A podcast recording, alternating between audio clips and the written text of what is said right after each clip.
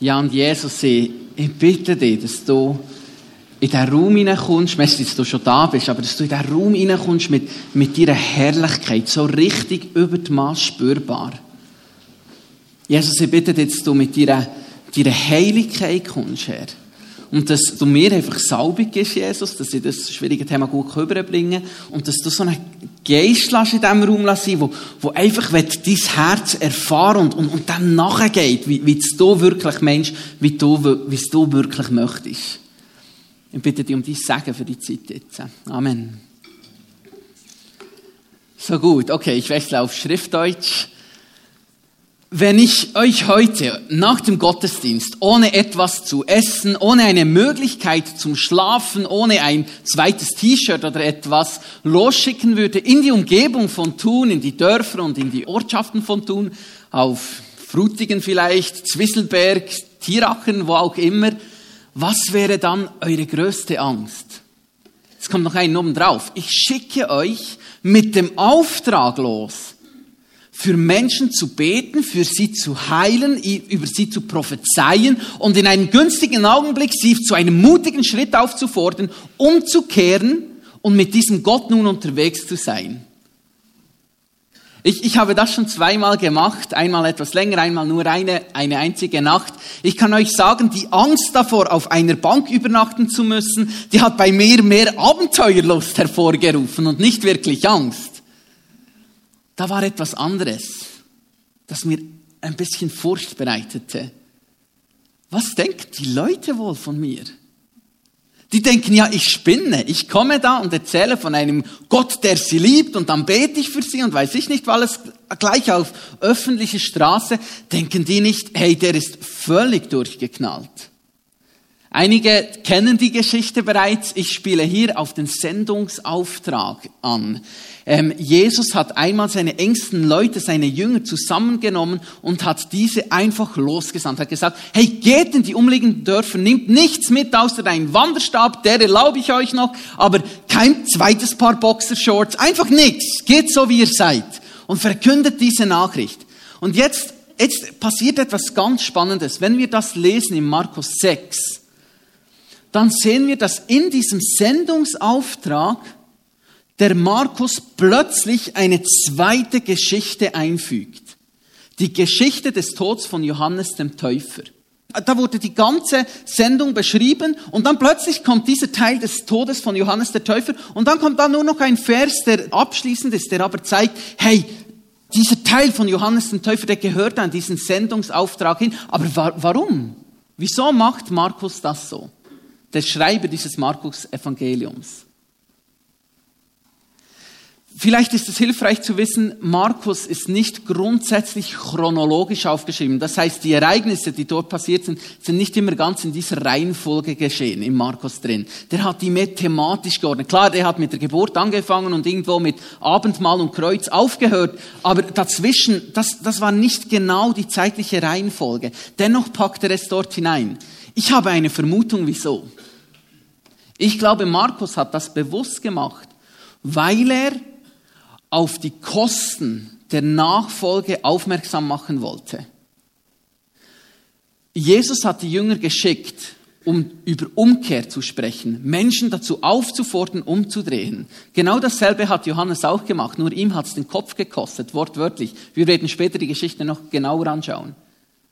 Ich glaube, Markus hat gesagt, hey, Nachfolge kostet etwas.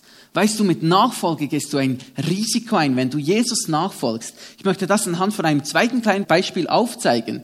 Die 13 Apostel von Jesus, also die 12 und dann kam da noch so ein Ersatzapostel von Judas hinzu. Diese 13 Aposteln, das ist crazy. Einer hat sich das Leben genommen, ist vom Glauben abgefallen. Einer wurde verbannt und die elf anderen wurden umgebracht für ihren Glauben. Darf ich das mal so zeigen? Steht mal auf, ihr zwei. Debbie, dich mag ich, du wirst auf Russland verbannt, ihr dürft bleiben, wo ihr seid. Ähm, Rahel, tut mir leid, du wirst vom Glauben abfallen und dir das Leben nehmen. Und jetzt, ihr dürft aufstehen. Eins, zwei, drei, vier, fünf, sechs, sieben, acht, neun, zehn, elf dürft aufstehen. Ihr alle würdet für den Glauben sterben. Das ist der Preis von Nachfolge. Schaut euch das an. Crazy! Ihr dürft gerne wieder absetzen. Wirklich etwas Ich, glaube, Markus wollte, wollte festmachen, hey, die Jünger, die haben das super erlebt. Die haben da, die haben da Dämonen ausgerieben, was weiß ich alles. Die hatten eine super Zeit bei der Aussendung. Johannes, der Täufer, tat dasselbe und der, der starb einfach. Und dann glaube ich, möchte diese Geschichte noch auf etwas Zweites hinweisen. Einerseits auf die Kosten der Nachfolge und dann das Zweite auf die Art und Weise dieser Kosten. Was, was es wohl in der Sendung am meisten kosten würde. Quasi die Währung. Ich würde behaupten, dass das, was uns am meisten Angst macht, wenn wir an Sendung denken, ist die Menschenfurcht. Diese Furcht, was denken die Leute? Wir alle, die gläubig sind, haben diesen Auftrag von Gott, das Evangelium bis ans Ende der Welt zu tragen. Was ist das, was uns am meisten hindert? Ich glaube Menschenfurcht. So ist es zumindest in meinem Leben. Ich glaube, Markus wollte gerade mit dieser Geschichte von Johannes dem Täufer und Herodes auf das aufmerksam machen, denn er schrieb die Geschichte im Blickwinkel von Herodes. Und wir werden jetzt gleich in die, in die Geschichte hineingehen und das, und das anschauen. Und achtet euch mal, was war die Motivation, die Leitung die Herodes hatte. Jetzt für die, die noch gern etwas Hintergrundinformationen möchten, ich werde jetzt ganz schnell noch zuerst, bevor wir in den Text gehen, einige Hintergrundinformationen erzählen. Alle anderen, alle anderen, die das nicht interessiert, ihr dürft gerne ein Nickerchen machen oder so, kein Problem. Euer Nachbar wird euch hoffentlich dann wieder wecken, wenn es wieder losgeht. Das sind das spielt für die Predigt nicht eine gewaltige Rolle, ist aber gut zu wissen. Gut, die Hintergrundinformation. Hier wird von einem Herodes gesprochen. Achtung, das ist nicht derselbe Herodes, der am Kindermord in, in Bethlehem zur Zeit von der Geburt von Jesus ähm, beschrieben wird. Das ist nicht derselbe Herodes. Dieser Herodes dort beim Kindermord, das war Herodes der Große. Das war so sein Name. Der, hat, der war ein König, hatte ein cooles Königreich und so, war sehr ein brutaler und skrupelloser Mann, wirklich heftiger Typ. Und dieser Herodes hatte Kinder und eines dieser Kinder war Herodes Poetos. Das war eines dieser Kinder von, von Herodes der Große. Und die Mutter dieses Herodes Poetos wusste von einem Mordanschlag, einem Giftanschlag gegen diesen Herodes den Großen und hat, hat diesem Herodes den Großen nichts gesagt. Deshalb wurde die Mutter verbannt und der Sohn Herodes Poetos wurde enterbt. Wahrscheinlich war es das Lieblingskind von Herodes dem Großen, sonst hätte er ihn gleich kalt gemacht. Aber der wurde einfach enterbt, okay? Und dann hat dieser Herodes Poetos seine Nichte geheiratet, das Großkind von Herodes dem Großen, nämlich Herodias. Ist crazy Familiengeschichte, ne? Okay. Kommt noch viel komplizierter, wie schon gesagt, ihr dürft gerne schlafen. Ähm, und jetzt, und jetzt haben diese zwei ein Kind namens Salome, okay? Und und irgendeinmal ist dieser Herodes der Große gestorben und das Land wurde jetzt an die drei Halbbrüder von Herodes Poetos aufgeteilt. Einer dieser Halbbrüder war Herodes Antipas und das ist der Mann, von dem wir hier lesen, Herodes Antipas. Das ist derselbe Mann, der auch bei der, bei der ähm, Verhörung von Jesus dabei war. Das ist derselbe Mann, über den Jesus auch sagt, hey, das, das ist so ein Fuchs, ein Füchslein. Das ist etwas ein bisschen über seinen Charakter aussagt. Wahrscheinlich ein cleverer, aber hinterlistiger Mann. Okay? Und dieser Herodes Antipas, von dem wir hier lesen, besucht seinen Halbbruder Herodes Poetos und spannt dem die Frau aus. Frech. Diese Herodias, die war wahrscheinlich ziemlich machtgierig und aus diesem Grund heraus hat sie diesen Antipas geheiratet, weil der Poetos kein Land hatte, der Antipas aber schon, weil der Poetos enterbt wurde. Okay, das sind so erste kleine Hintergrundinformationen. Ähm, die Tochter von Herodias, diese Salome, das ist die Tochter, von der, der wir hier in diesem Bericht lesen werden. Okay? Dieser Herodes Antipas, von dem wir hier lesen, lesen werden, war höchstwahrscheinlich ein Jude. Nicht von der Abstammung, aber vom Glauben her. Und als Jude glaubte er auch an eine Art von Wiedergeburt. Nicht Wiedergeburt, wie wir es im christlichen Kontext kennen, im geistlichen Sinne, sondern eine tatsächliche Wiedergeburt. Im Sinn von, dass Gott einigen wenigen sehr heiligen Menschen die Möglichkeit gibt, noch einmal auf diese Welt zu kommen. Wir, wir Christen kennen das ein wenig im Vergleich mit Elia und Johannes dem Täufer. Dass dass man sagt, dass Elia, der Täufer, die Wiedergeburt, wir legen das mehr geistlich aus. Die Juden, das gibt es noch heute, eine Splittergruppe, die, einige Juden, die legen das wirklich tatsächlich aus. Okay, und dieser Herodes hatte wahrscheinlich genau das gedacht. Das werden wir jetzt auch gleich sehen in diesem Text. Was wir auch noch sehen werden am Text, ist, dass diese Tochter, die Herodias, reinkam und tanzte. Auch noch spannend zum Wissen. Die hat wahrscheinlich leicht bekleidet bis nackt getanzt. War auch noch, auch noch so spannend. Okay, jetzt wacht bitte alle auf. Ja, ich habe nackt gesagt, jetzt sind eh schon alle wach, ne? Okay, wacht auf. Gehen wir ein bisschen in diesen Text rein und lesen wir mal, hey, was war die, die, von was war wohl dieser Herodes geleitet? Überall sprach man von Jesus, auch König Herodes, dieser Antipas, hörte von ihm. Manche sagten, Johannes der Täufer ist von den Toten auferstanden, deshalb gehen solche Wunderkräfte von ihm aus. Andere sagten, es ist Elia. Wieder andere meinten, er ist ein Prophet, dieser Jesus, von dem wird hier besprochen. Er ist ein Prophet, wie einer der Propheten aus früheren Zeiten. Doch als Herodes von ihm hörte, sagte er, es ist Johannes. Ich habe ihn enthaupten lassen und jetzt ist er auferstanden. Herodes hatte Johannes nämlich festnehmen, in Festen legen und ins Gefängnis werfen lassen. Der Anlass dazu war Herodias gewesen, die Frau von Philippus. Philippus, Herodes Philippus und Herodes Poetos, das ist derselbe. Man weiß bis heute nicht, wie der wirklich hieß. Genau, also das ist derselbe. Ähm, dem Bruder des Johannes. Herodes hatte sie geheiratet, worauf Johannes zu ihm gesagt hat, hast du hast nicht das Recht, deinem Bruder die Frau wegzunehmen. Herodias hegte deswegen einen solchen Groll gegen Johannes, dass sie ihn am liebsten umgebracht hätte.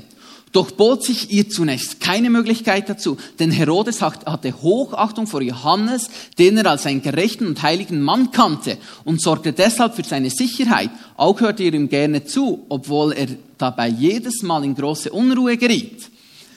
Aber dann kam für Herodias eine günstige Gelegenheit. An seinem Geburtstag gab Herodes für die hohen Beamten seines Hofes, für die Offiziere und für die führenden Männer von Galiläa ein Festessen. Alles übrigens Männer, Frauen, ja, wann dann kamen sie zum Tanzen, genau. Während des Festes kam die Tochter der Herodias hinein und tanzte. Herodes und seine Gäste waren begeistert von ihr, ja, wenn sie dann nackt war, okay. Und der König sagte zu dem Mädchen, wünsch dir, was du willst, ich werde es dir geben.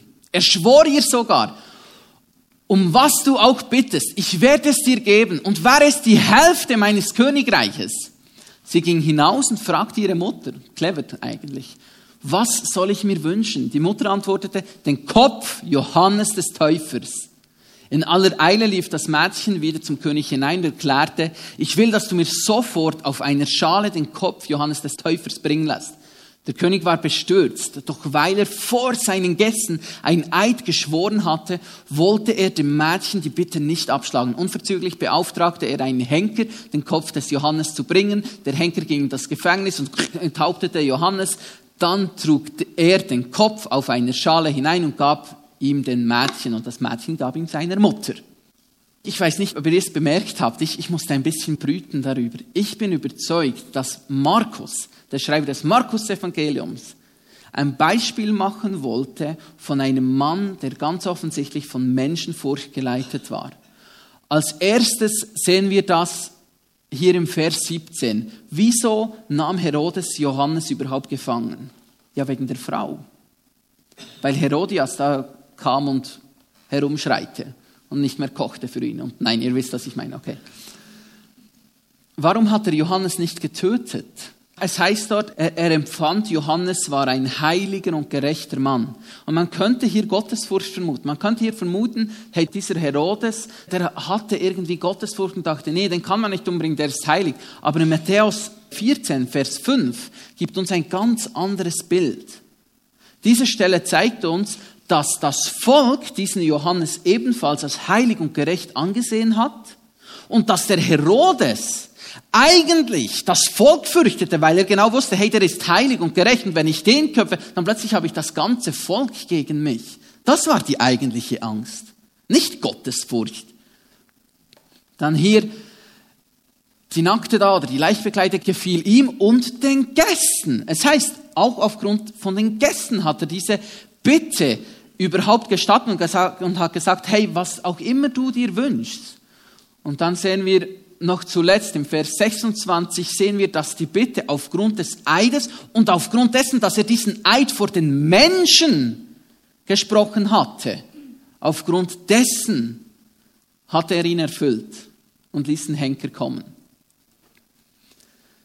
So viel zur Motivation von Herodes. Ich glaube, Markus wollte hier zeigen, hey, wenn wir aus Menschenfurcht heraus handeln, ist das nie eine gute Sache.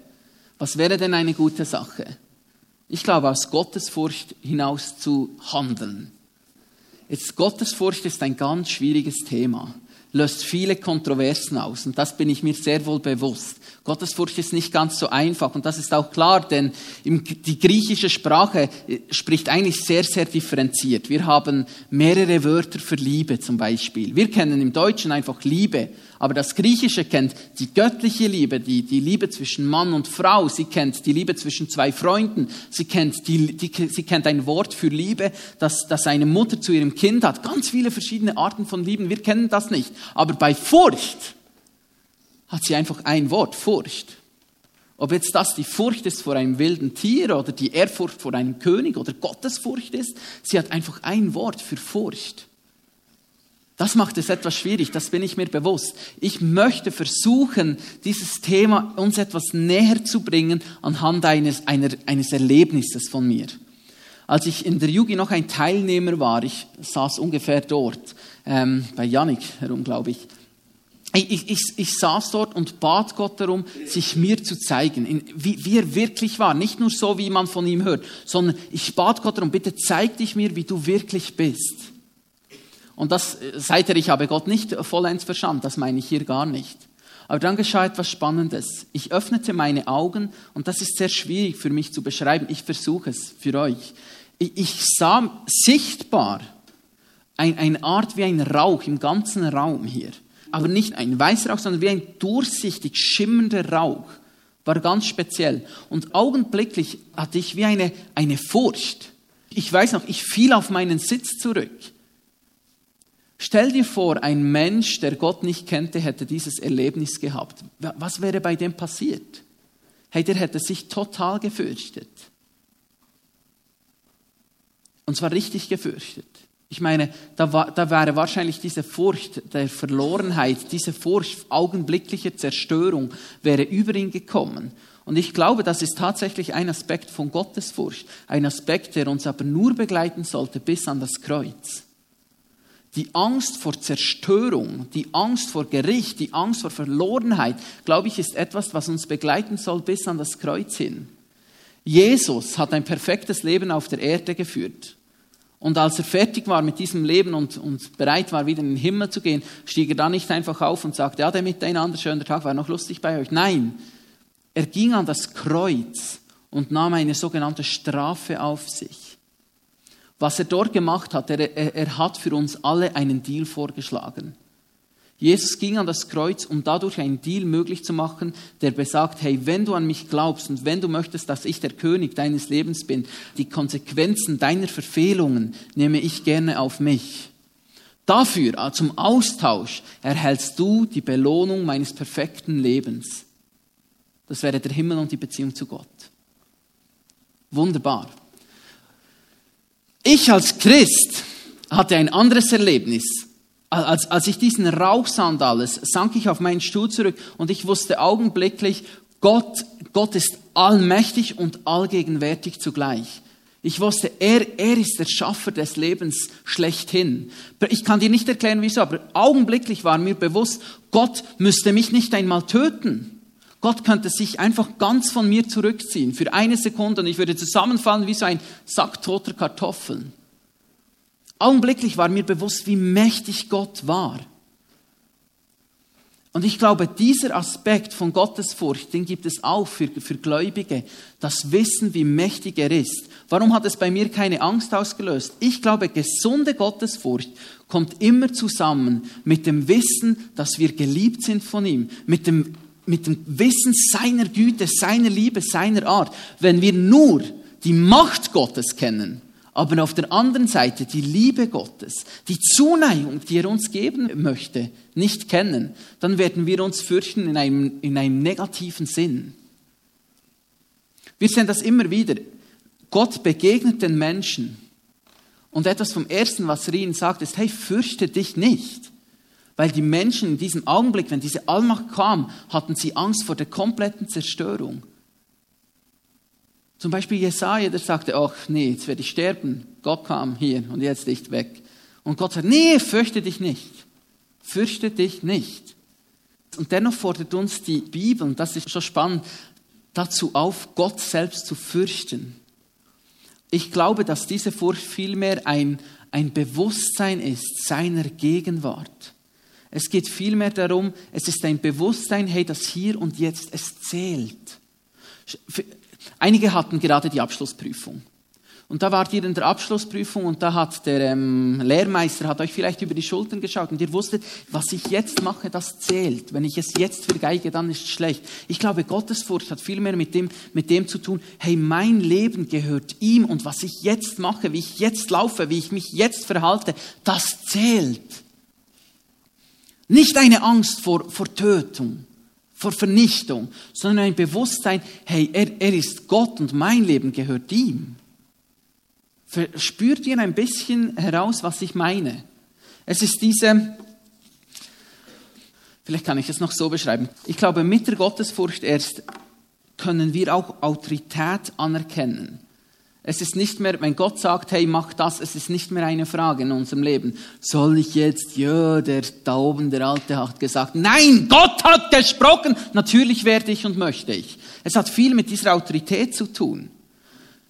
Gott geht sogar noch einen Schritt weiter und sagt, hey, Leitung, die in deinem Leben eingesetzt ist, hat Autorität und auch diese soll man fürchten. Spannend. Ich meine, man soll nicht Angst haben von der Willkür. Aber man soll Respekt vor ihr haben, vor Leitung. Deshalb sehen wir zum Beispiel, ein, ein Diener heißt es, soll vor seinem Herrn, soll seinen Herrn fürchten. Ein, ein respektvolles Fürchten. Ein positiv gemeintes Fürchten. Wieso? Gott gibt, da bin ich überzeugt, einem Leiter einen Teil Verantwortung über unser Leben. Und wenn wir diese akzeptieren und ehren, dann ehren wir damit Gott. Oder ein, ein anderes Beispiel, es heißt, der, die Frau, und jetzt spannendes Thema, bitte nicht auf, bitte nicht aufstehen, die Frau soll den Mann fürchten. Der Mann aber die Frau lieben. Dieser, dies, dieser Vers wird so oft frauenfeindlich benutzt. Ich hasse das. Das ist so ein Blödsinn. Gott ist nicht frauenfeindlich. Wir finden im gleichen Kapitel, in dem das steht, finden wir etwas vorher, können wir nachlesen, ähm, heißt es, hey, in der Furcht von Christus, in der Furcht zu Christus, soll, soll man die andere Person in einer Ehe höher schätzen als sich selbst. Und jetzt heißt es aber, die Frau soll die, die Autorität, die Leitung des Mannes innerhalb einer Familie ehren und respektieren. Der Mann aber, das ist spannend, soll die Frau lieben. Okay, ein, eine, ein Befehl wirst du aus Furcht halten. Wenn du jemanden fürchten, dann wirst du die Befehle halten. Eine Bitte, einen Wunsch wirst du aus Liebe heraushalten. Der, der Frau wird gesagt, hey, akzeptiere diese, die, diese Leidenschaft des Mannes. Aber dem Mann wird gesagt, hey, weißt du was, dein ganzes Leben, dein, deine Entscheidungen, deine Gedanken, unterstell sie dem Benefit der Frau. Es ist so, ja, die Freiheit der Frau wird durch eine Ehe beschnitten. Aber soll ich euch etwas sagen? Die Freiheit des Mannes wird durch die Ehe komplett dem Benefit der Frau unterstellt. Ich bin überzeugt, dass dieser Vers nicht etwa frauenfeindlich ist. Nein, dieser Vers zeigt eigentlich dem Mann auf, hey, so ist göttliche Leiterschaft gedacht. Es steht, du sollst die Frau lieben, wie Christus seine Gemeinde geliebt hat. Na, wie hat er, na, wie hat Christus seine Gemeinde geliebt? Voller Hingabe. Er war bereit, sein Leben zu geben. Du sollst die Frau so lieben und sie, zu, zu der Zeit, in der das geschrieben war, war die Frau eigentlich wurde die Frau leider oft nur als ein, ein Objekt, ein Besitz angesehen. Und jetzt kommt dieser Vers und sagt, nee, nicht dein Besitz, du sollst sie höher achten als dein eigenes Leben. Übrigens, Ehe ist hier ein ganz gutes Beispiel von gesunder Menschenfurcht. Es gibt die ungesunde Menschenfurcht, die Herodes hatte, die Angst, dass Menschen meine Position, meinen Ruf, mein Ansehen verletzen können. Aber es gibt auch die positiv gemeinte Menschenfurcht. Ich fürchte Debbie. Ja, ich liebe sie auch. Furcht ist ein Bestandteil der Liebe. Liebe nicht unbedingt ein, Bestandteil der Furcht, aber gesunde Ehrfurcht ist ein Bestandteil der Liebe. Ich liebe meine Frau. Und ich fürchte sie deswegen auch.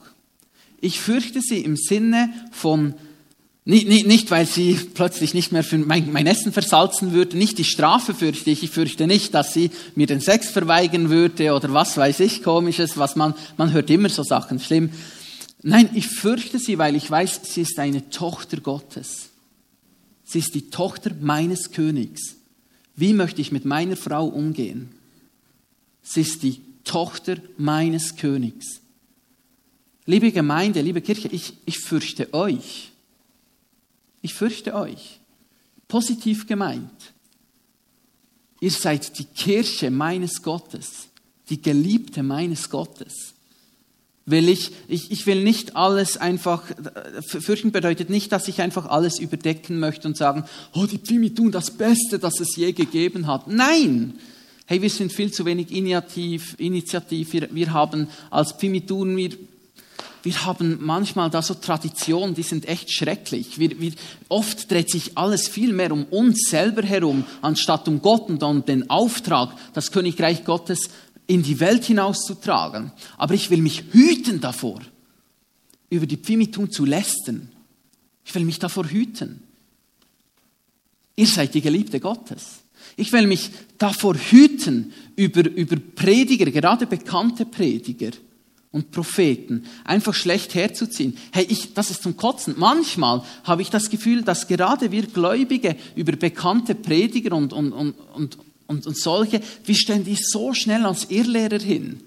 Da haben sie etwas gesagt und wir haben es nicht mal richtig gut nachgeprüft. Wir nehmen einen Satz, den sie einmal vor 20 Jahren gesagt haben, nehmen den total aus dem Kontext heraus und sagen dann, siehst du diesen Irrlehrer? Hey, zum Kotzen. Da würde ich, ich will nicht falsche Lehre einfach tolerieren. Nein, auf keinen Fall. Ich will hinschauen. Aber ich will mich hüten davor, vorschnell zu urteilen. Wieso? Es könnte ein Freund Gottes sein, den ich hier beleidige. Es könnte ein Mann, eine Frau Gottes sein. Ich will mich dafür hüten. Vielleicht noch ein anderes Beispiel, um es näher zu bringen. Manchmal die, manchmal liegen Leute rum im Gottesdienst oder andere, die tanzen im Gottesdienst. Auch hier, hey, ich will mich dafür hüten, solche Menschen zu verurteilen und sagen und, und, noch unter dem Aspekt der Gottesfurcht zu sagen, hey, die haben einfach keinen Respekt, die liegen da um, was, was läuft überhaupt. Wenn wir eine Grenze ziehen aufgrund von Gottesfurcht, dann bitte eine biblische nicht eine emotionale, nicht eine, die sich einfach so ein bisschen bei uns anfühlt. Denn emotionale Entscheidungen werden so oft von unserer Zeitepoche und von der Kultur, in der wir leben, mitgeprägt. Bitte lasst uns biblisch beurteilen hier. Wisst ihr, dass ich nicht ohne Schuhe predigen sollte? Aufgrund dessen, weil es unserer Kultur nicht entspricht? Hey, es gibt Länder, bei denen ist es normal, in, in, in, bei denen ist es unhöflich, wenn man mit Schuhe schon nur eine Wohnung betritt. Höchst unhöflich.